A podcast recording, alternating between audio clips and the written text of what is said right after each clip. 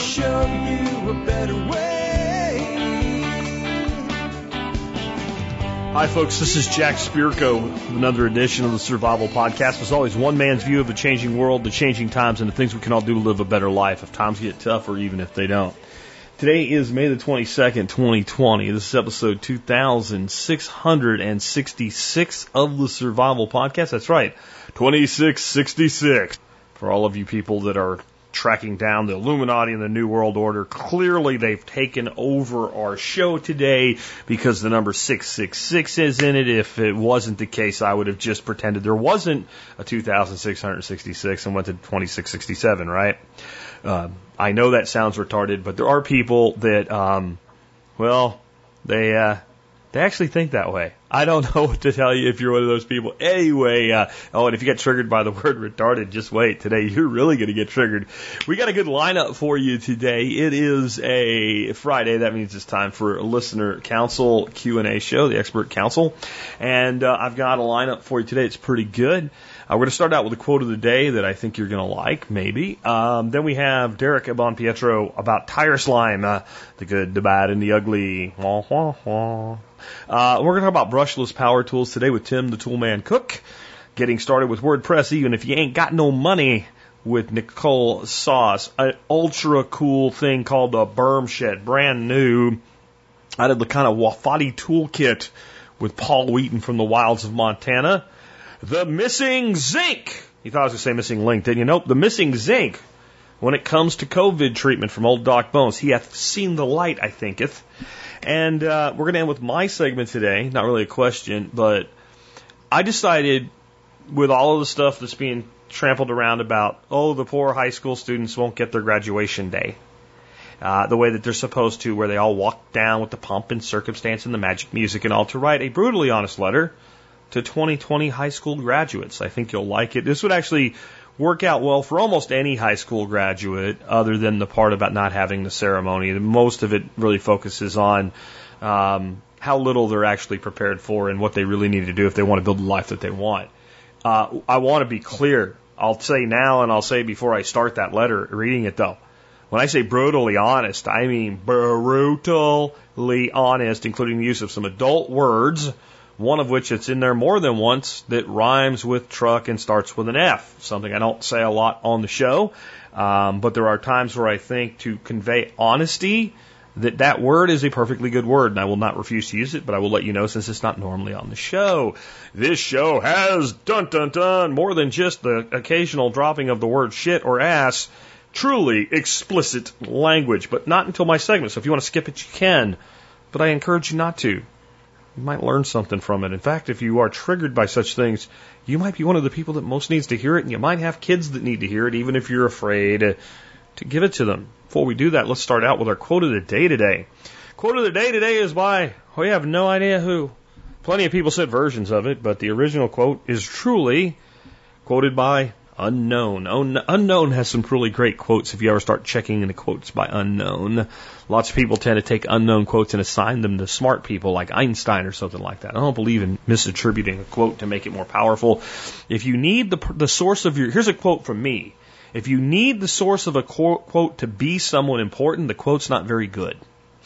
anyway, Unknown said one time or many times, the truth is still the truth, even if no one believes it. And a lie is still a lie, even if everyone believes it. That's, that's so fundamentally obvious. But it's something that we are struggling with right now. There's no proof that. That does not mean it's not true. The absence of proof is not proof of a negative. You want to prove something doesn't work, you have to prove it doesn't work. You don't just say it doesn't work because you can't prove that it does. See how that works? It's really simple. There was a time when everybody knew the earth was the center of the universe. It wasn't. And it was true whether people knew it or not. There was a time when everybody knew that human beings would never be able to fly. The fact that we had the ability and the, the science exists, and I don't mean the science as we have the science, I mean the, the principles exist in the universe for men to fly existed before we knew them. It was true. It was true. Just because people didn't think it was true didn't mean it's not true. And the truth is often the hardest to see when it's not about a concrete thing. It's more about society's acceptance of what is supposedly normal. You've condi- been conditioned, for example, to believe that it is totally normal for people to live in high density civilizations, drive in metal mobile coffins we call cars to a place that they hate every day we call work, spend most of their time with people they don't like doing something they don't want to do, only to make that drive again home, both times risking their life to pay for a house they can't afford that traps them into the need to make that daily journey, that that's normal. That's not normal. Humanity has existed somewhere between 300,000 and 500,000 years, and that type of existence is a tiny fraction of even recorded history. But yet, we see it as normal. And if you tell somebody it's not normal, they'll say that's not true. Well, the truth is still the truth, even if no one believes it. A lie is still a lie, even if everybody believes it. When I give you my brutally honest letter to high school graduates of 2020, try to remember that. The truth is still the truth, even if no one believes it. Anyway, let's start off with uh, a segment on tire slime. Uh, that's that green geeky stuff you slide inside your tire with a pressurized can and it makes it not leak air anymore, hopefully, maybe, and get you off the side of the road. Should we or should we not use the great tire slime? Derek Pompietro, please weigh in. Hey TSP listeners, this is Derek from AffordableDCGenerators.com answering all of your automotive and technical questions. I've got two questions today going back into January on one of them from John, who also calls himself Nimrod, which I can relate to. Says, wondering if you have any experience with long term, excuse me, long term use of tire slime or similar product in a car and truck. People claim it will seal most punctures and keep you on the road with barely noticing. If the cons are minimal, seems like a great prep. Well, John, it is a good prep. If you got a tire that's flat, obviously it's going to get you out of a jam in a pinch. Here's the downside to using tire slime.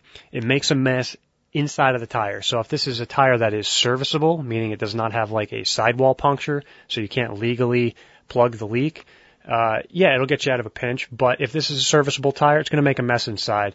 Uh, your technician isn't going to like it, so when he breaks it down, there's going to be a big green gooey mess on the inside of the tire. It's going to cost you more probably to get the thing cleaned up. So if you plan on keeping the tire, I would probably use a true puncture kit and actually fix the, the, the flat on the side of the road rather than uh, just swapping out a, a spare tire over using slime.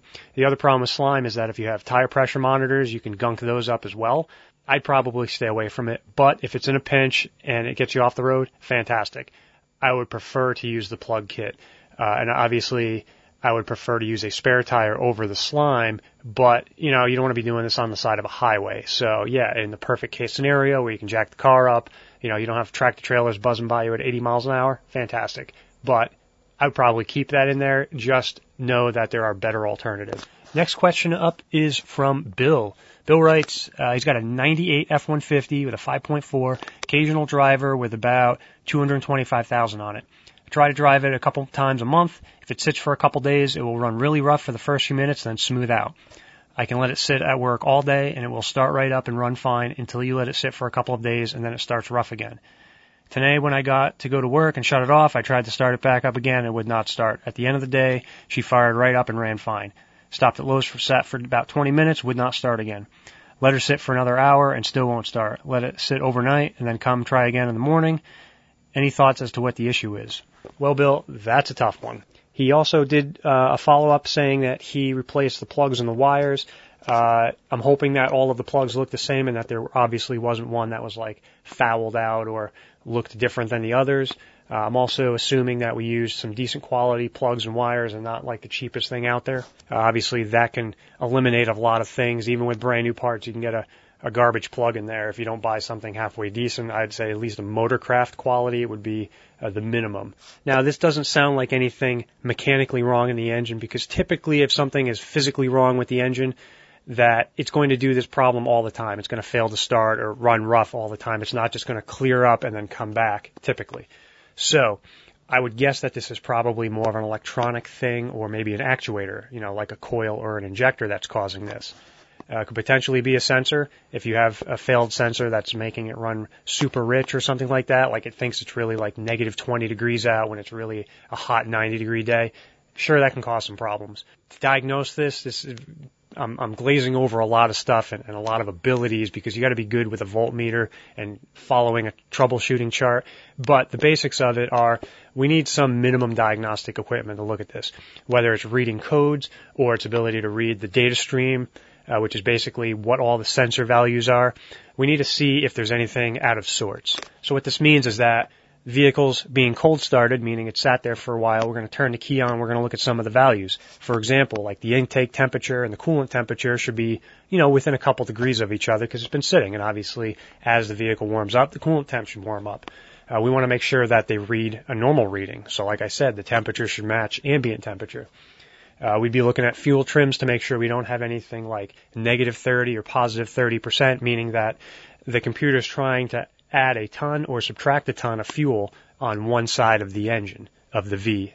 So you've got a left bank and a right bank, bank one, bank two. Is it making one of those banks rich or lean for some particular reason? So these are all things that we want to be looking at. And then obviously as we drive it and it's misfiring, we want to see these values as well because a misfire could be anything. It could be a bad plug, could be a bad coil.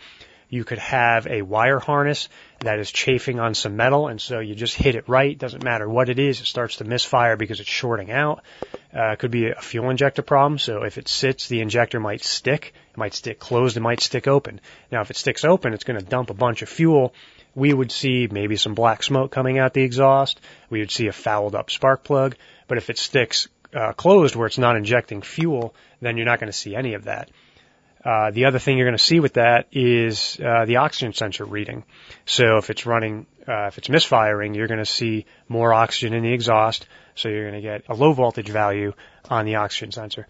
So the other situation is you could have a faulty coil. It could be temperature related. Who knows? It could just be losing its mind. There's no rhyme or reason to any of it. Typically when they fail, they fail when they heat up. But you know, if you got a misfire on a certain cylinder, so for example, if it said misfire cylinder 3, we could take the cylinder 3 coil, swap it with another one, and if the misfire goes to the other cylinder, we know it's the coil. If it stays on cylinder 3, even though it has another coil on it, then we know it's not an ignition problem, it could potentially be the injector or something wrong with the cylinder. I hope that gives you kind of a direction to go in. There's a lot of variables here, and some of it requires some some special ability for diagnostics. I don't know where you're at as far as your mechanical abilities.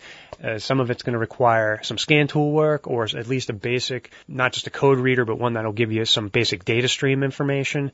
Uh, not a lot of money, but obviously you got to be familiar with that. So I hope it at least gives you in the right direction to whether you want to tackle this or maybe farm it out to somebody else. I believe only a Ford scan tool will read misfires on a Ford. I don't think any aftermarkets will. Uh, you might be able to with some really high end stuff, but you won't be able to get a specific cylinder misfire value typically on a Ford.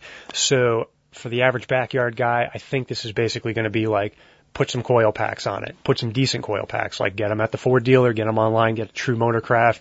I would avoid any cheap ones. So at least you know you got good plugs, good wires, good coils. If it's still doing it, okay, then we step it up a notch. Then we might have to look at potentially fuel injectors. Before going there, I'd maybe look at the intake gaskets. Those are a notorious leaker, and that could potentially cause some problems. Uh, but with the fuel injectors, you know, to, to diagnose that, unless it's a specific one, you're getting a misfire, you're going to be taking them apart, putting uh, a specialized high pressure cleaner through them, and you got to use a special tool to pulse the injector and to see the spray pattern. Uh, I had a junkyard 8.1 out of a Chevy that I put in my 84 Suburban, and I was getting a terrible misfire under load or at idle, and one of the injectors was plug solid. It was at the end of the rail. That's where all the garbage goes, and it dumps into that one injector and plugs it solid. And it took me a while to figure out which one it is, and then pull it out, spray it, clean it, and I ended up replacing it because I couldn't get it clean enough. But talking a lot of hours and pulling on a lot of years of uh, ability and, and, and, you know, skill to do something like that. So at that point, you might want to relinquish and give it to somebody else. But I think that's probably where you're at, uh, unless it's going to be a sensor value. But again, you know, we're talking scan tool and a little bit of parts. And if that doesn't resolve it, then we might be stepping it up and bringing it to a dealer or a specialist. So I hope that answers your question. I hope everybody's using their shelter in place time, take on some automotive projects, that maybe they wouldn't have normally. You know, you're using your vehicle for work. You know, you're staying at home. You don't have to rely on this thing day to day. You guys are spending some time in the garage or outside tinkering with stuff and doing some maintenance or repairs that maybe you wouldn't tackle normally. So great opportunity to dive in deep on something and challenge yourself. Uh, use the time wisely and, uh, You know, learn something. Take care, guys.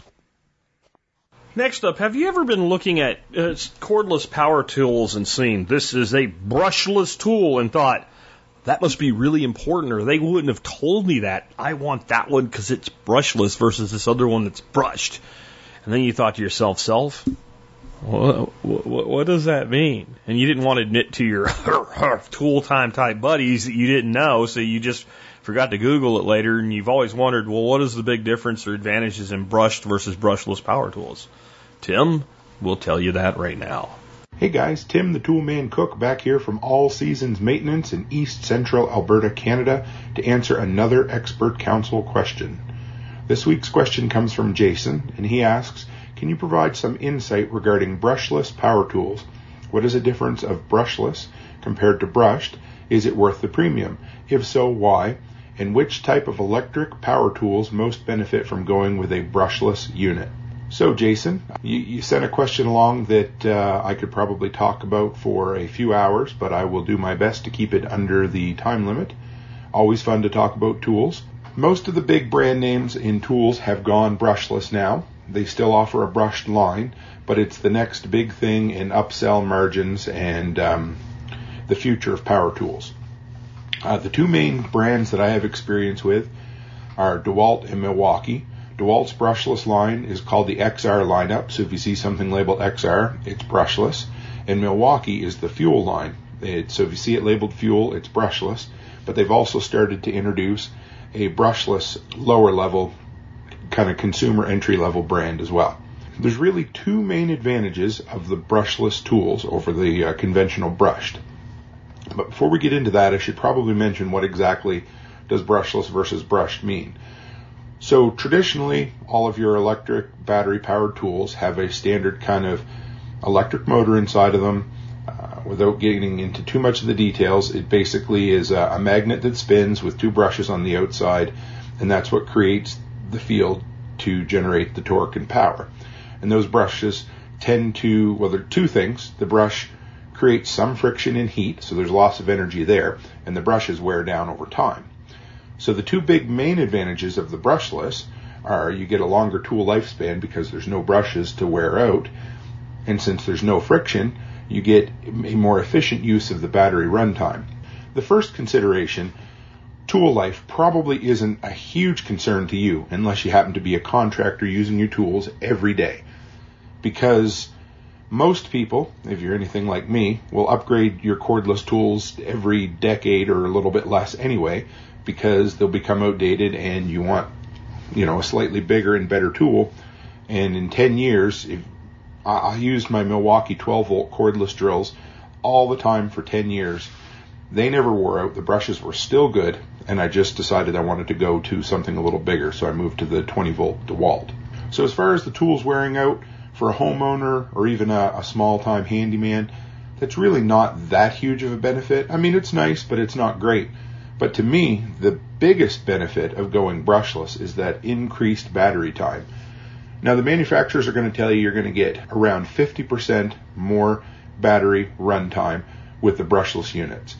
In some independent testing, I've seen it closer to 30%, but either way, between 30 and 50% increase in battery life is huge. So imagine you have all these existing, say, 20 volt DeWalt batteries that you get decent runtime on your brush tools and you upgrade to brushless and you all of a sudden are getting 30 to 50% more runtime on those batteries. So you don't need to upgrade to bigger and better batteries. You can use the existing batteries and get a way longer runtime out of each battery that you already have. To me, that is awesome. Anytime I don't have to switch out a battery, I love it. Also, one other smaller uh, benefit is the brushless provide around 20% more torque and power, basically because there's more efficiency in the uh, transitioning of electricity from the motor to the tool itself. Lot, less lost in heat and friction, so you know th- there's that as well. So all things being equal, you'll get more torque and more power out of each of those brushless tools. As far as the cost goes, on average, you're looking at about 25% more. Um, you know, the new tool companies are able to build a little bigger margin in it because the margin on the smaller, lower end tools was uh, getting so tight that, of course, they needed to go somewhere else. And Of course, the market is breeding innovation. We're getting better tools, more powerful tools. So that cost is around 25%. However, if you wait for the brushless to go on sale, almost always you can get them for around the same regular retail price as their brushed counterparts. And then as far as your second part of the question, which devices benefit the most from a brushless? I would say it's the high drain, high torque items like angle grinders and circular saws. They're the things that just eat up the battery. Um, my circular saw was one, it, it's a brushed unit, and I upgraded to the 5 amp hour batteries because I knew that I wanted to have as much power as I could because those they take a lot from the battery, they require a lot for the tool. So if you if you decide to get a cordless circular saw, cordless reciprocating saw, cordless grinder, go with the brushless because you will not regret having that extra runtime. Also that extra torque because a lot of the um, cordless circular saws, especially the earlier ones, were chintzy and didn't didn't have a ton of power and they'd bind up really quick. So anytime you can draw more power and more runtime out of the batteries, I say go for it. As far as the brushless go as well, at least on the DeWalt side, they seem to be built a little more robust, a little heavier, and out of a little bit better quality product. So quality is a concern, go with that road as well. Um, as far as the cordless, everything's about a 20% increase except for the cordless circular saw that I've seen so far. And that's basically because DeWalt in their brushed units only have a six and a half inch circular saw, and when you go to the uh, brushless, they go up to a full size contractor grade seven and a quarter, which is a beast of a unit and is worth every penny if you're looking at investing. Amazon has all of the packages that you might want. If you want to, if, if you're just starting out and you need a drill driver kit, they've got a great brushless one on there that's really only 10 to 15% more than the brushed unit. They also have a great combo pack of drill, drill driver, uh, impact driver, and a circular saw. And whatever you do, don't skimp out on the batteries. There are lots, uh, a good pack on Amazon. They have the double 5 amp hour batteries. Grab a couple of those too, and you will not be disappointed. So, guys, that's everything from me. If you want to know a little more about our day to day life and how we run the handyman business, check out our Facebook page at All Seasons Maintenance. Also, check out our new Growing Your Successful Handyman Business series on YouTube. Go by, subscribe to that. And if you have any questions, guys, add me on Facebook, send them along. If you have something for the expert council, send it to Jack. I can answer questions on um, handyman, maintenance around the house, power tools, yard maintenance, solarpreneur, anything and everything regarding that sort of thing. So anyway, guys, thanks again for giving me your time. Stay healthy, stay happy, and have a great week. So next up, I got one from for Nicole Sauce here, and the question is actually how to start up a WordPress blog with no money. The answer is actually what you really should be doing, given the context of the question. This is uh, the first in a series of answers, one for myself, uh, one for Nicole, and, and one for another expert council member, and I'll do a different one next week. I was going to play them all together, and I thought, no, we'll spread them out. Um, about walking to freedom and about getting ready to and trying to get the, the best relocation strategy in place you can, including having um, a lot of autonomy and independence. Like if you're walking to freedom, if you just go from one state to another and there's a few less laws, but you have the same life, then did you really create more freedom? Because most of our most of our impediments to freedom are based on our personal lives, not the state that we live in. Now, if we're maximizing the freedom we can have within a state and we've run up against a place where we can't go further, or it would be easier to go further, or we're having our money stolen from us, that's when we really, really, really need to start thinking about the geographic relocation part of it. So, with that in mind, let's hear from Nicole. Is if you're if you're dead broke, it, it, should you really even be that worried about starting up a WordPress blog? Maybe, but maybe not. Nicole, what say you? Hey everyone, Nicole Sauce here from the podcast Living Free in Tennessee. I've got a question in from Jeff, but this is not your everyday expert council segment question. It's a round robin. He ended up sending up sending up questions to John Pugliano, Jack, and me. So here is his big picture question, and then I will go into the one that he targeted specifically at me. So this is from Jeff. While still honing in on what your specific product or service might be, would it not be wise to establish the skills and gain experience on the tools that you need and be using regardless of an industry? Without falling into the toolbox box fallacy, of course. Details. In desiring to walk to freedom, I know that regardless of what market I land in, I will need to be proficient in a variety of skills that I could be practicing now. For me, I know that I need to le- relearn Excel because it's been many years since I was anywhere near proficient. But I wonder what other things I could be setting up, learning, or practicing, such as, and then this is the question for me, Nicole Sauce. Before one even knows what their walking to freedom business might be, they have never set up a website before, but primarily want to be working on whatever their business is rather than their website, but currently has zero income while still looking for their hustle. What are the website marketing skills, tools, or things they could be practicing for when they have zeroed in on their hustle? I hear you guys talking about WordPress. If that's the best place to start, what is the best tutorial for that for free or where would you start, or would you start somewhere else? Is there any danger in practice, a practice website, and can you later change the name of a website to um, your side hustle name? Well, Jeff, I pretty much think about the last thing you should be doing right now if you have zero income and want to walk to freedom is learn how to build a website. And I know that's going to sound shocking to people, but if and when you say zero income, I'm assuming that you mean zero above like what you need to survive so that you do have income. So like if you don't have income, go find a way to make some income. Um, and if you do and you're right on that line, I think it's more important to focus on that situation, right? So maybe consider if you have time starting at the kind of side hustle that we would refer to as the gig economy. That's Uber Eats, Uber, Lyft. There's all sorts of different things that you can do to earn in, like shop, shipped now, like where you go grocery shopping and deliver it to people. Find ways to add some income so that you have something to pull from and don't depend on that income, right? Start saving it because really it, I think like the financial piece of this is really important.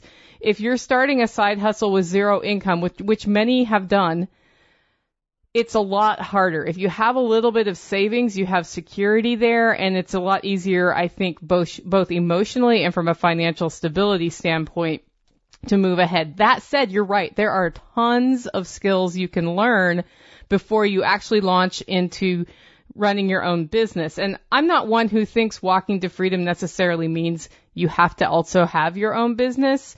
I think walking to freedom is making that choice to take control of your life and live it on your terms, whether that means that you continue working at a job that pays a ton, and I know people who do this, or that means you opt out of the system by starting a way to earn income that is not married to a job. So here's my advice. The first and foremost thing you need to learn how to do if you're practicing skills to get ready to walk to freedom or to just get ready to start your own business is you need to learn how to sell. That is number one. What this means is that if your job is not a sales position right now, consider figuring out how to make your job a sales position because one of the best ways to learn how to sell is to have to sell things every single day in order to have a paycheck. So, you know, all of those jobs that people make fun of where they're looking for a salesman, do that. Do that if you can because learning to sell is the number one most important thing that you are going to fall back on when you start your own business. And no matter how much we all wish that we could, you know, have that magic salesperson while we do the fun stuff of roasting coffee or whatever, you gotta sell. The second thing you need to learn how to do is learn to sell. Just in case you didn't hear me the first time, learn to sell. Okay. And then I think you need to learn how to develop a brand story for something. A good place to start is just your own personal brand, right? You. What is your personal brand? What are your core values? What led you in your life to be where you are? And why is that important to me, the person listening to your brand story? A brand, if you have something you're selling, develop it for that, right? A brand story is going to be personal, compelling. You're not going to shy away from the pain you experienced to be what, what, what it is today or the pain that somebody experiences when they need your product, right? And then you want to make sure that that brand story includes how your product or how your personal brand is different from the competition and why it is important to your consumer or your buyer.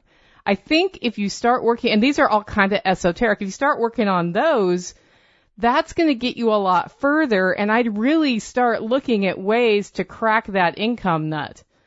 Because there's absolutely no reason not to start. If you have time and you have a desire to do it, there's no reason to avoid starting your side hustle. In fact, in April, my podcast listeners got to take part in what we called a side hustle working group and we had people who had established things and people who thought they might want to start something and we would get together and brainstorm and say, what is my side hustle or what do I want my side hustle to be? Where should it be in two months if I do well? And what stands in the way of getting me there? Have those conversations with yourself. And when you start asking, how can I overcome the thing that gets in my way?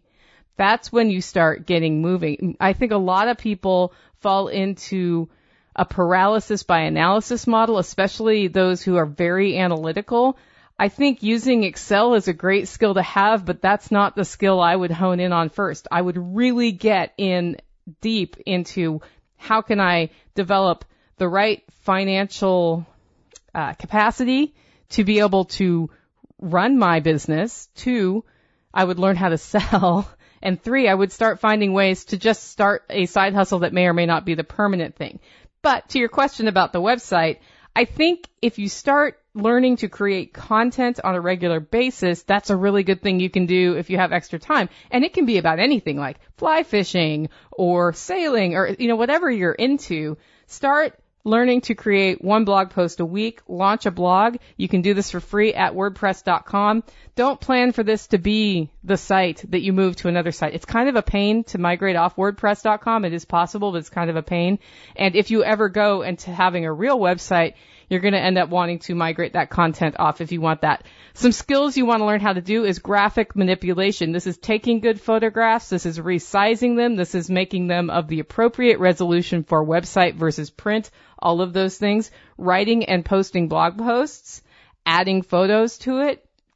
And then also the difference between what a post and a page is on WordPress.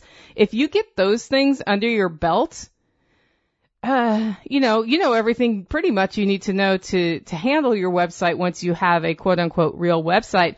Um, just as I said, don't count on moving that. And then when you're ready, like when you're ready to start your thing or ready to start something that requires a website, um, decide if you want to be a website developer or you want to run your business. And that means that, you know, like sometimes you just have to build your website because you don't have the budget to pay somebody, but sometimes it's better to pay somebody to get it done. And that's a personal decision based on your skills. Do not fall into the $500 trap. If somebody offers you a $500 website or a free run, right, Roy? Um, it may or may not be something, well, it probably won't be good. Usually those people are either just getting started in web design or they're looking to trap you into a monthly arrangement for maintenance, which it, that's how they make their money, right? They lock you in. So they'll be like, well, you have to be with our, our host for three years at $150 a month, but it's only $500 for the site. That, well, you don't want to do that then. You just don't, not for a beginning website. Also, do not use GoDaddy, Bluehost, or HostGator to host your website.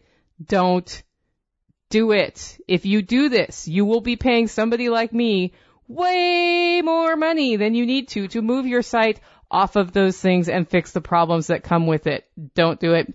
And then if you are going to build your website, if you decide, you know what, I have been, I'm doing tutorials and that sort of thing, consider hiring a website coach who you can reach out to, you know, every couple of weeks when you run into trouble as you're building the website. In the end though, your ability to sell and market is much more important than your website.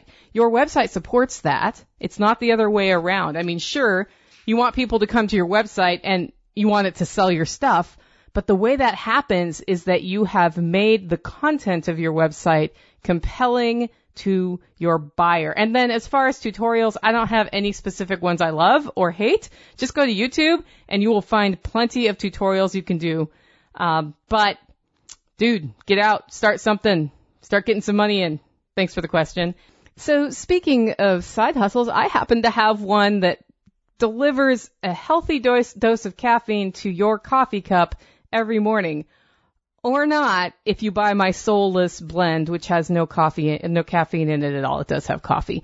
Anyway, um, I've got some great things going on. I got a honey processed bean in that's fantastic. I have like maybe 10 pounds of that left. So if you want to try the honey process and what the honey process is, it's, it's a way that they leave the outer pulp of the coffee cherry on the inner seed, which is the coffee bean we drink during processing, which just completely changes the flavor of the coffee. That's over at hollowroast.com. And I just had four seats open up for my coffee of the month club, also over at hollowroast.com.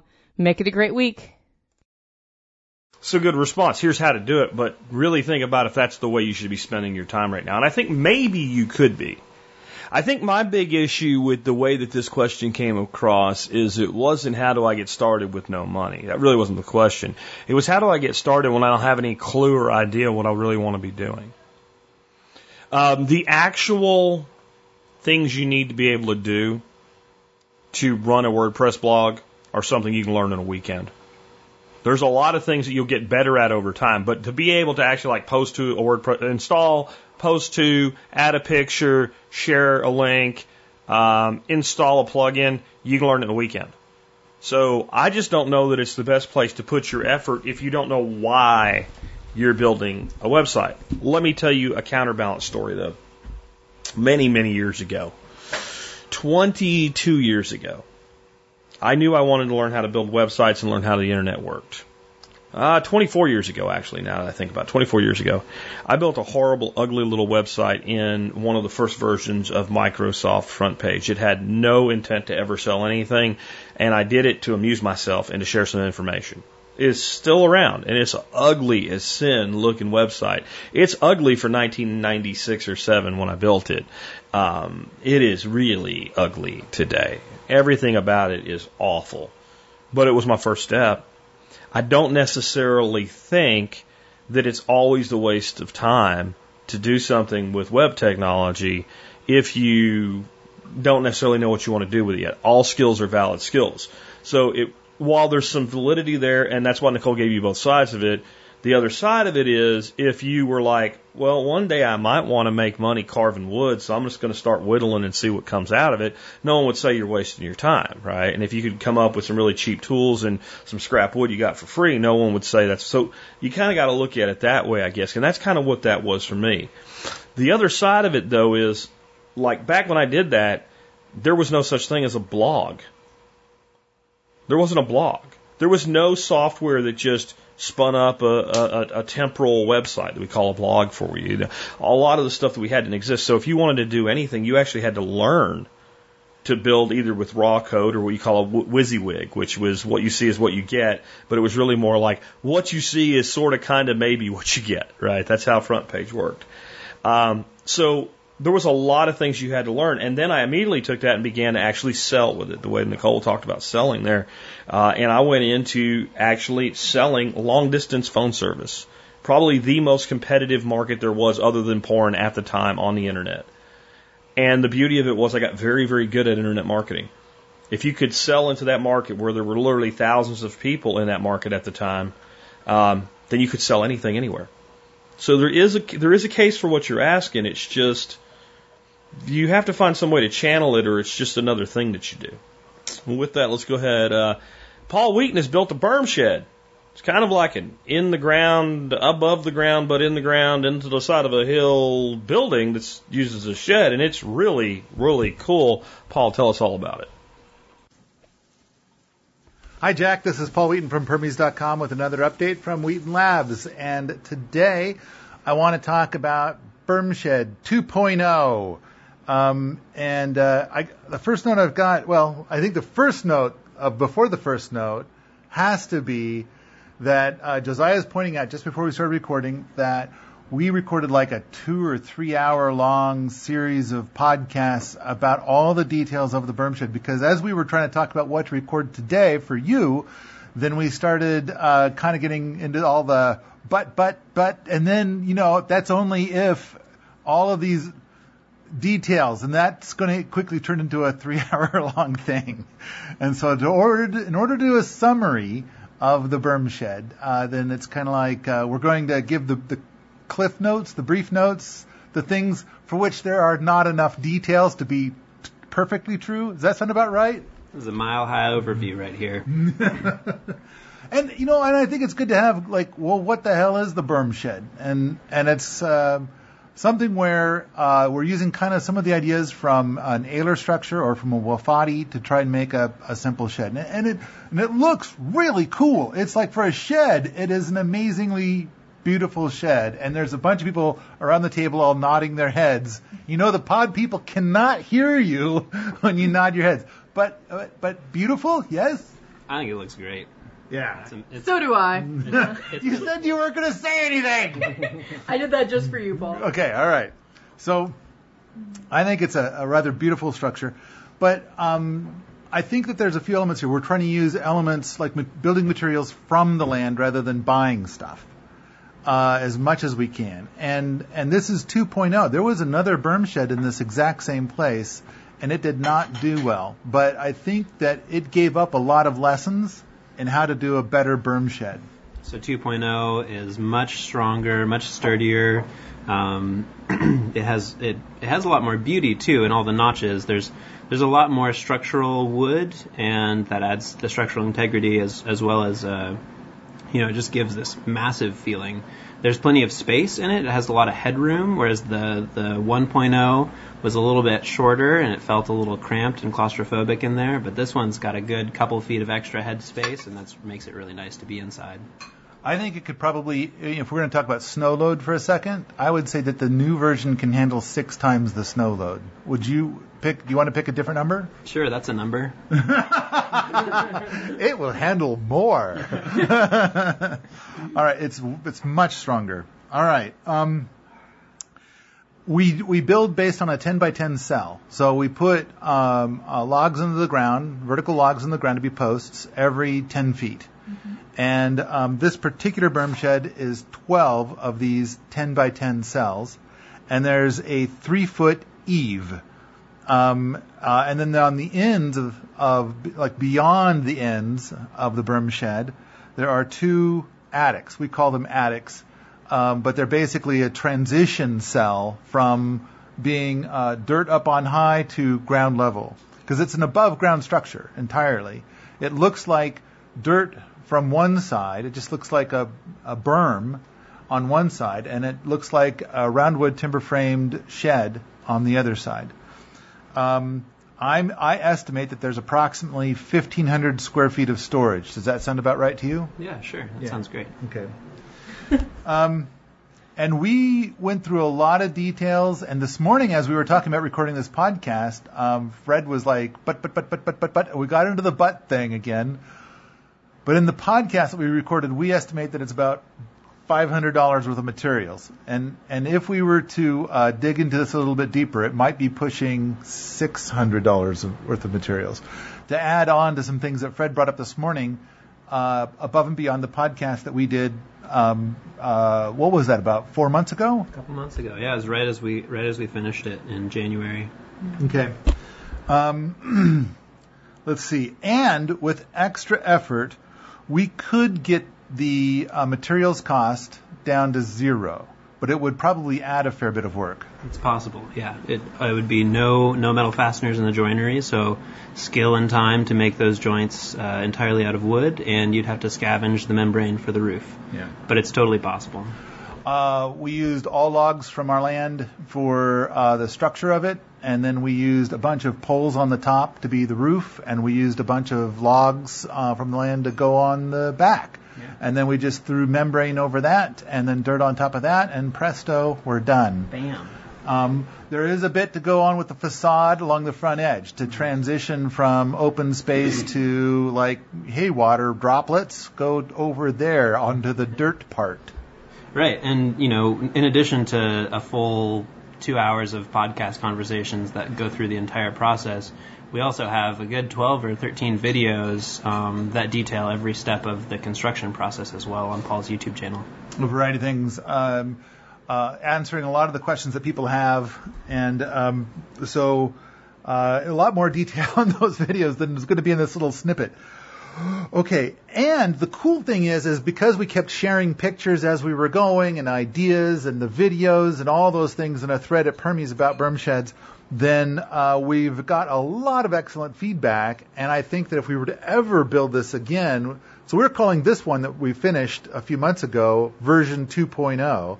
And now there's been some really great ideas that lead to a version, a potential version 3.0 for the next berm shed we build. Um, let's see.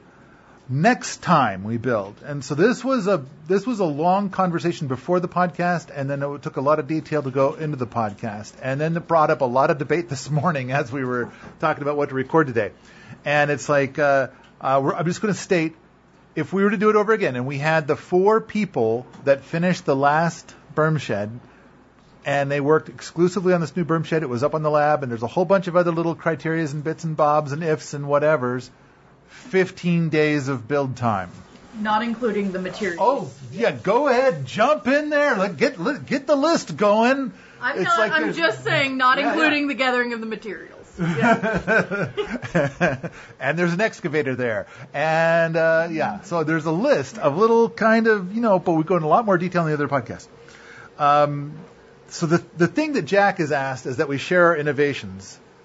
I believe that this is rather innovative. I mean, some people are going to be like, I mean, some people are not going to like the roundwood timber framing aesthetic, and some people are going to be like, I just buy my materials at the Home Depot and build what I can out of that. I don't go and cut down trees, or I don't have trees. And it's kind of like, this is this was an experiment, and we've got a. I think you know version 3.0 is looking very promising, but I kind of wonder if we can keep going and keep going, and then by the time we get to version 4.0, it might take only seven days to build it and cost even less. All right, final note as this last in the last seconds of squeezing out this information. We put a gin pole in the bucket of our tractor. And so just, and then we've got a bunch of different variations. We've got a bunch of threads and, and uh, videos about that. But the bottom line is, is I think we ended up with a 16 foot long pole that we mounted in the bucket of the tractor, held in place by cables and some other logs to kind of force it to be in a very fixed location. And we could lift logs with that and then like lean the gin pole out where we needed it to get the log to go out there. I think that worked out really well. If I, is 16 feet the right length? Yeah, yeah, yeah. It's a 16 foot tractor mounted crane. So we, uh, um, I think the one that we have now is probably version five of all the gin poles we did there. And I, I mean, I, we did do one manual gin pole on version 1.0 of the berm shed, and I would have liked to have done a bunch more, but we're out of time. Thanks, Jack. Bye.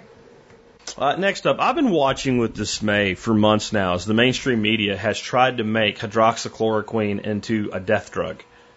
Just, just absolute dismay. Which does, it doesn't actually surprise me that the media has done this because Trump used the word and said he thought it was a good idea. I, I really believe that if Trump said breathing oxygen was a good idea, you would see a, a news anchor on CNN within five minutes with a plastic bag over their face.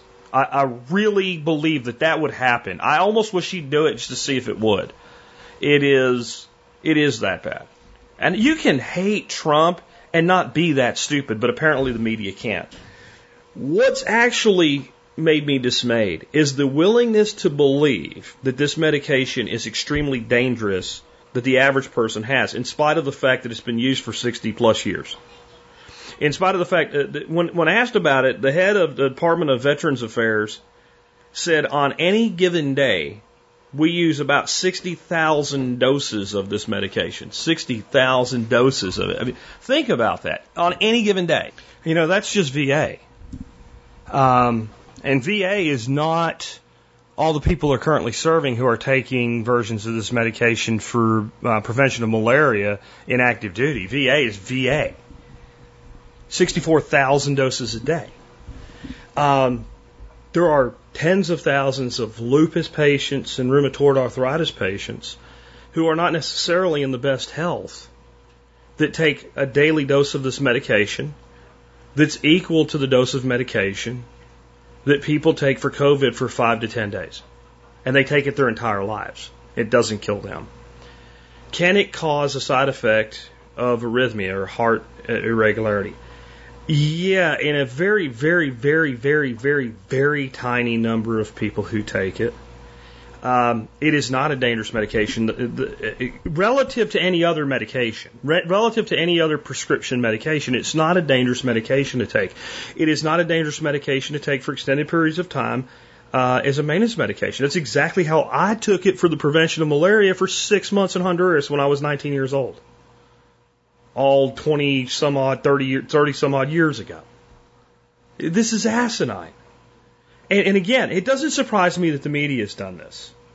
It does surprise me that people are so willing to believe it, that people are that freaking mind numbingly stupid because they don't like Trump. Again, you can hate Trump. You, I mean, would you wrap a plastic bag over your head if he told you oxygen was good for you? You might, I guess. Do you really think he told you to inject Lysol or to drink Clorox? If you do, you're an idiot. There's a bigger thing that's dismaying to me, though. That doctors have allowed this to permeate their mindset, including setting up clinical trials that seem to me designed to fail. The people that have talked about this medication and using it, and I'm talking about doctors using this medication, have said use it early, use it with zinc. I mean, right from the very beginning, use it early, use it with zinc. I'm not aware yet of a trial that's been run using it early and using it with zinc. I know about it being trialed prophylactically for f- frontline healthcare workers, but I have not heard the results of that trial yet, and I don't know that you will anytime soon. They're probably going to be positive. I do know of a instance where it was used in very large numbers, where COVID got into an elder care facility, and they immediately deployed it to all the members of that elder care facility and had no additional cases. That is anecdotal, but it's encouraging. I don't know if they use zinc in it though. I do know from a doctor that I know on Facebook that right now they're recruiting uh, people for a clinical trial using zinc and using it early on. But why are we why are we recruiting people to do that trial two and a half months into this, three and a half months into knowing that hydroxychloroquine is effective in a treatment of coronaviruses? Specifically with zinc and possibly in conjunction with azithromycin? Why are we recruiting people for that now instead of having already done it? And, and the answer is because stupidity and because political agendas. For more on this, though, on the missing zinc, Doc Bones. Doc, take it away. Hi, Joe Alton MD here, also known as Dr. Bones of the survival medicine website doomandbloom.net and the best-selling books The Survival Medicine Handbook, Alton's Pandemic Preparedness Guide, and others. Recently, I wrote an article about the drug remdesivir and the fact that it's the current frontrunner in the race to find a treatment for COVID-19. The relatively expensive remdesivir replaced chloroquine and hydroxychloroquine in the minds of many as the favored option due to heart complications seen in some studies. In addition, some say the chloroquines have insufficient evidence regarding their effectiveness. Other studies are still in progress, but the question is, are they looking at the right combination of drugs? The chloroquines entered the spotlight when a New York City physician named Vladimir Zelenko claimed that his patient population avoided, for the most part, the ravages of severe COVID-19 infection by taking the following outpatient treatment regimen. Hydroxychloroquine, 200 milligrams a day for five days, azithromycin, 500 milligrams a day for five days, and zinc sulfate, 200 milligrams a day for five days. Hydroxychloroquine is an inexpensive, well-known drug used for decades in the treatment and prevention of malaria. Azithromycin is a popular antibiotic, and zinc sulfate is a supplement of an important mineral. President Trump has focused attention on hydroxyquinolone by speaking favorably about it, which has unleashed a storm of criticism by his detractors. The polarization around the drug therapy has spawned a number of studies about whether hydroxyquinolone is effective against COVID-19 or not, and the majority of media reports suggest that it is not. These studies, as far as I can tell, however, evaluate the effect of chloroquine alone or in combination with azithromycin, but without any mention of zinc. Yet, Dr. Zelenko not only used zinc sulfate, but feels it is this mineral that slows viral replication. The chloroquines act mostly as an aid to zinc. The azithromycin is added only to prevent secondary bacterial infections, not to combat the SARS-CoV-2 virus itself. Zinc may indeed be the most important part of the combination, yet it appears to be left out of some studies. Therefore, it doesn't surprise me that a chloroquine would have questionable benefit without zinc supplementation. Zinc is supposed to be there with the chloroquine. It also doesn't surprise me that at some of the higher doses used by some studies, adverse reactions to chloroquines would indeed be reported. After many decades, we've figured out what an optimal dose is of this stuff, albeit for malaria. Testing it at much higher amounts should logically increase the amount and severity of side effects. A little bit about zinc. Zinc is an often forgotten aid to health. It's found in every cell of the body. More of this is in the body than any mineral except for iron, and it's integral to immune function and many other processes. Failure to maintain adequate amount of this essential trace element is not uncommon in those over 60, the population that seems to suffer most with COVID-19 infection. Zinc allows the body to produce and activate immune cells that respond to infection. Zinc may also modulate the body's immune response in order to prevent the severe inflammation that can destroy lung tissue when the immune system goes haywire. This is what's killing severe cases of COVID-19 patients. The body doesn't store excess zinc, so it must be obtained in foods such as beef, shellfish, nuts, cheese, chicken, and oats. Zinc toxicity may occur if excessive amounts are taken over time, but Dr. Zelenko's regimen calls for only five days of treatment. It's true Dr. Zelenko didn't perform a peer-reviewed, random, double-blind controlled study. Personal observation on his own patients and some protocols used in Asia and France are the extent of his evidence. I'm not surprised at the criticism leveled by academics and media on his data. It's important, however, to duplicate his methods as closely as possible if you're going to fairly evaluate success or failure. Just testing chloroquine and or azithromycin without the addition of zinc is insufficient in my opinion to say that the treatment protocol is worthless. Until a study includes zinc, university scientists and the media shouldn't assume it is a failure. The missing zinc may be the missing link. Now, just because I haven't found a study using chloroquines and 220 milligrams of zinc sulfate as part of the protocol doesn't mean that it doesn't exist. If you know of one that does, please let me know.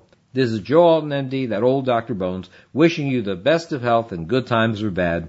Thanks for listening.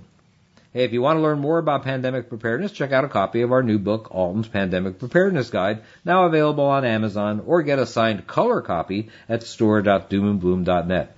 And don't forget, Members Support Brigade gets 10% off our entire line of medical kits and personal protection items at store.doomandbloom.net. I I think history will judge us very harshly for many things in relation to the COVID pandemic.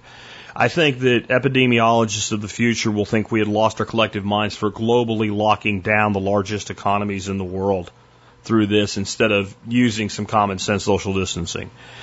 I think that they might look at some of what the medical community and what the media have done in regards to this known safe, multi decade in use medication as being criminal. Is absolutely being criminal. Anyway, on to some other things I'd say happier, but this is about to be. Um, I have occasionally been a little tough on you guys, and I've been told that some of my uh, work can be seen as a metaphorical two by four to the face. Um, this might be a two by four to the face and a sledgehammer to the nuts for some of y'all. Um, and maybe the people that it's most like that for most need to hear it. It might mostly be recent or soon to be graduates from high school. And I think a lot of this applies to graduating from college as well, I'll just say. Um, warning up front this is stern and frank, and it has adult language. If that bothers you, you probably don't want to listen to the rest of this because you probably can't help you anyway. I am going to use the word F U C K. I'm not using it now because it's not called for now. And I'm doing that to really make a point about this, okay? The reason that language is in this, along with many of the other things that are going to trigger some people, is that I believe in brutal honesty. And I believe that we only can use brutal honesty because subtle honesty cannot be heard over the constant thundering of bullshit in our world. And there is no place more full of bullshit than a graduation ceremony from high school. Literally flowery words of bullshit steam out constantly. Well, what I noticed is that a lot of um, graduates, and it seems like it's, you know, I'm going to be fair right now too. It doesn't seem like the kids graduating are the ones that really give a shit. It seems like um, well-meaning, caring, helicopter parent type adults are so worried that their children will be tra- uh, traumatized by not hearing music and walking down an aisle and hearing their name and uh, fake applause for 15 seconds that that's who seems more worried about this. I haven't seen a lot of, of young people really making a big deal about the fact that they're not going to have a graduation ceremony. Um, anyway, I'm going to go ahead and read you the, the, the open letter that I wrote now. This again, it's called my open, my open, honest letter to 2020 high school grads who won't have a ceremony. And if you send me hate mail because you don't like the use of my language in this, I'm just going to email back and say, I'm sorry you're stupid. Okay? That should set the tone for this. Here we go. So now, are you sad because you won't walk down the aisle to special music? Don't be. I only went to my own graduation because I believed the lie that I would not get my diploma if I didn't go. I remember almost nothing about the ceremony, certainly none of the pretty words. I don't remember who got honors, can't tell you who the valedictorian was or the salutatorian or any of the bullshit they said in the speech they likely worked on for hours of their life. And no one else can either. I can't even remember my principal's name. I don't care to look it up. In my opinion, a high school graduation ceremony can be summed up as excessive glorification of the most mundane accomplishment you will ever achieve. Millions do it every year, many with IQs that are sub 85. For what it's worth, 75 is the cutoff for retarded. Oh, did I trigger you? Did our education system condition that triggered response to that perfectly valid word inside your tender young mind?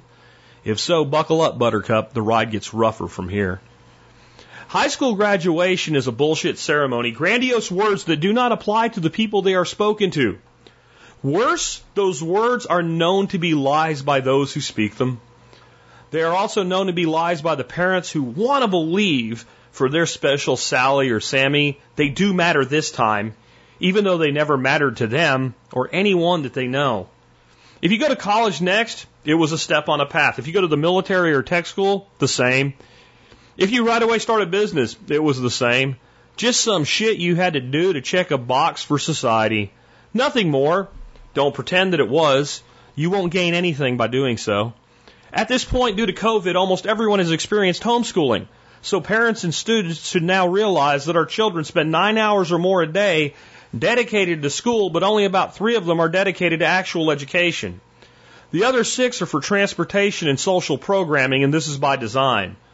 My grandson is knocking out two days of work at a time some days in four to five hours and spending the entire next day self learning things that he actually cares about playing and exploring on our property and working on his athletic abilities. I ask why the hell that should ever go back to the warped belief we call normal when this pandemic is over. I have no good answer to that question. No one else seems to either.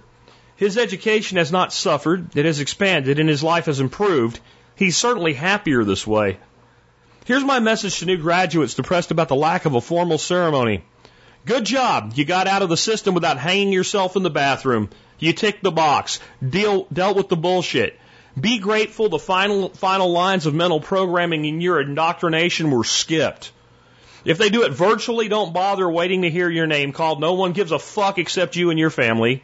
Say your own name if it makes you feel good, but you're better off having a taco night with the people you really love than Skyping into this bullshit. Get on with the deprogramming of yourself. The 13 years you just spent being controlled and preparing for the world was nonsense. You want to know what it actually prepared you for? Not one fucking thing as to the reality you're about to face. Those popular kids are in the same boat as you now. No one gives a fuck about them either. They never mattered. Don't pretend they did. The assignment you didn't do three years ago doesn't matter. Your permanent record is a lie. It is currently in a satchel being carried by a Sasquatch riding a unicorn over a rainbow to the neighborhood of make believe. If you're going to college, Use Excel, build a spreadsheet, and run the damn numbers on your chosen career. Your, cho- your chosen career. If the numbers do not work, change your major or don't go. Do something else. Welders, even in this downturn, are making eighty thousand a year with a certification and six to twelve months experience. Electricians and plumbing programs start at over twenty dollars an hour with benefits. And ladies, you too can connect pipe and wire or learn to stick metal together. An electrician just did work for me this weekend When he did so, he pocketed an extra 600 bucks this weekend in side money because he can play with wires and not kill himself and I can't, but I have money to pay for what I want. While others are laid off and can't pay their bills, he's making an extra 2500 a month in side jobs, all cash by the way. All while he also has a full-time JOB at $35 an hour with benefits on top of it. These are just a few examples. There are literally tens of thousands of ways to earn a damn good living, so find one you will enjoy. Your mom or dad who winces while reading this secretly wishes someone had been this honest with them when they were your age. If you are a mom or dad, can you find the courage to be honest with your kids now and tell them that this is all true? Can you be that brave and trust your child with the truth? Graduates, you want something valuable, maybe even more valuable than many degrees? Well, build a real social media presence on something fucking useful. Build something no one can ever take from you, a reputation and a network. Stop the stupid shit. Do something meaningful about something you're passionate about. Build on that and you will find others that respect you for it versus mocking you for being stupid while giving you loves. Real love can never come from a screen, no matter how big they make that heart emoji. No amount of followers will ever validate you, but if you do it right, they can fill your bank account. If you don't know what you are passionate about, find out. Do shit, anything, everything. And when you find you are doing something you could just keep doing, put it on your list. Then challenge your mind by asking your mental computer to answer this question. How can I do this thing and make it part of my life in a way that's profitable? Do that and you just might get an answer. You will likely get many and that will give you choices. The current education system teaches laziness. There is an answer someone already found for you. You get a star for memorizing and regurgitating it. As I said, this has prepared you for exactly nothing in the real world. Look at the people who tell you that $100,000 in debt for a degree you don't even understand the point of is the only way to be happy in life. Are those fuckers really happy? Are they? Are they really? Ask them if they still owe money on their own degrees. Ask them what age they can retire comfortably at. How much do they owe Visa and MasterCard? Then ask them a big question. How much shit do they do and how much stuff do they own mostly for the sake of pleasing or impressing others? Then go find some really happy people. You will find some have degrees. Hell, some have PhDs. But some dig ditches. Some wire buildings. Some podcast for a living. Yes, this is a thing. Some install kitchens. Some grow food. Some study animals. They are as diverse as the stars in the sky, yet they have one commonality. At some point along the way, they realized what others said they needed to do was by its very nature a lie. No one can know what you should do any more than they can see a sunset for you or marvel at the stars on your behalf. The happy people in this world all got to a point where they said, fuck it. I'm living my life like it's the only life I have because it is. They became a word which has been bastardized to condition you to obey. Selfish. Selfish is the best, selfish in the best way possible. To be truly selfish is not a bad thing. All truly happy people are selfish. All the people who really changed the world were also selfish. Again, in the best way possible. You have been told that to do what you want and take what you want at the expense of others is being selfish. That is not selfish. It is being an asshole. When I say to be selfish, it is not what I mean. Rather, what I want you to do is what is right for you and best for you to walk your own path. Choose what you actually want because the people telling you otherwise do not have to live with your choices. This is what I mean when I say to be selfish. All truly happy people are selfish in this way. I know this is counter to your conditioning, so choose a different word for it for now if that helps you to accept it. It is that important. Until you learn to act in your own self-interest and not apologize for it, you will never be truly happy. In fact, until you do so, day to day, week by week and year by year, you will actively build more misery into your life. What I'm describing is putting yourself first, and you should start, starting now. One day maybe you will have a spouse or kids of your own. Don't worry, this won't hurt such relationships. It will strengthen them. You will sacrifice for them because it will be what you want to do, not what some person with some title says you should do. Up until now, you've made most choices based on what you were told. Well, you can't actually become a grown ass man or woman and continue to do so. This is why many of the adults around you seem like children. In many ways, they still are. They are still doing what others say they should instead of what they really want to be doing. They say it's because of responsibilities, but it's really just an excuse for their own failure to chase their own dreams. In the words of Richard Bach, the best way to avoid responsibilities is to say, I've got responsibilities. Live this way and you will be in charge of your life. Only then can you truly be the spouse your partner deserves or the mother or father your sons and daughters deserve. Graduation ceremonies mean nothing. They never did, they never will. How you live your life is everything. The system just controlled you for 13 years. Never let that happen again. If you go to college, know why and use it. Don't let it use you. If you take a job, work like crazy. And when you can't learn anything more, move to something better. The world of working for 40 years and getting a golden watch has been dead for 50 years now. The people selling you on it have never even been part of it themselves. Ignore it. Ignore them. Build your life your way. Start now. I won't give you flowery bullshit about what's in store for you. Life's a fucking bitch unless you take command of it. And I can't tell you that you will. How would I know that?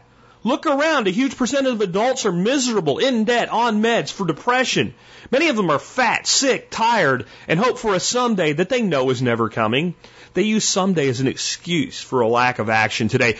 Your journey to 40 seems like forever right now. It isn't. It will happen in the blink of an eye. Every second you spend thinking about someday instead of making today that day is a piece of your life wasted. This waste of the gift that is life is the true sin of our modern society. And we have found ways to label it as virtuous.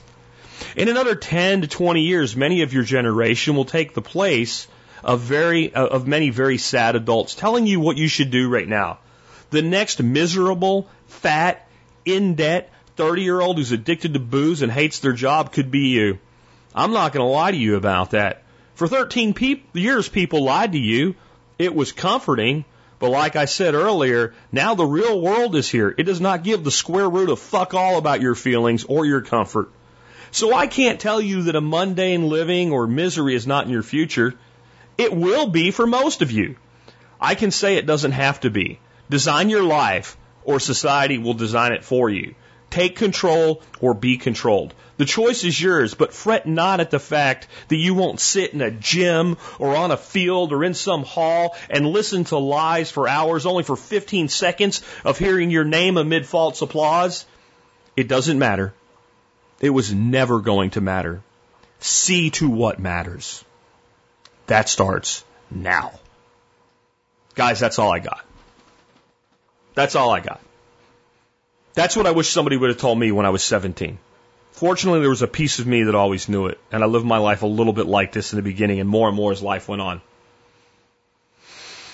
But some of you that listened to that and said, Man, I really want to share this with my kid, but it's just too brutal. Come on. The truth is brutal.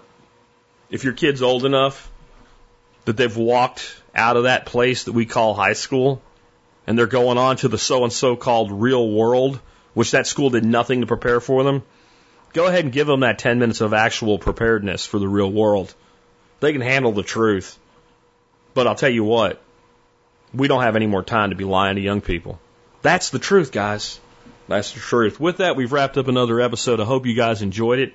If you did, remember you can always do your online shopping at tspaz.com to help support this show. That's T-S-P-A-Z, tspaz.com. You can find all my reviews and stuff like that. I don't have an item of the day for you today, but just remember that when you're going to shop online. tspaz.com first. And when you're looking for something, check out tspaz. I may already have, uh, have done the research and uh, if it's there, I own it, I use it, I spent my money on it, I'd do it again, or I wouldn't ask you to spend your money on it. Uh, with that, let's talk about our song of the day. This is really a great song. Um, goes right in. Again, it's another time of John Adam just knocking it out of the park with picking a song that hits the show. And I didn't know I was going to read that letter to you because I, I wrote that letter this morning after I saw a meme on Facebook. That's where that came from about not being in attendance of a graduation ceremony. And I think the meme said something like, just listen to somebody reading the phone book, phone book for three hours. I mean, that's, that's about right. But it, it led to that. Well, this song is by Argent. It was their only top 40 hit in the United States. and it's called Hold Your Head Up. And this is going to be one of those songs, if you don't think you know the song, when you hear the chorus, about, oh yeah, I know this song, even if you're not old enough to have been around when the song came out in the 70s, because it is 70s week. But this song really is about not giving a damn what anybody thinks about you and living your life. That seems to fit what I had to say today pretty well, so I'll just leave it at that. I'll wish you a great weekend, and I will say this about what I had to say to the graduates today. It applies to you. I don't care if you're 30 or 40 or 50. If you don't design your life, you will live the life that society designed for you. And it's pretty mundane. And it will generally make you miserable and more miserable over time. You may medicate it away with actual medication or activities from time to time. But if you really want to love the life that you have, which is the only life you get, you got to take control of it. With that, it's been Jack Spirko with another edition of the Survival Podcast.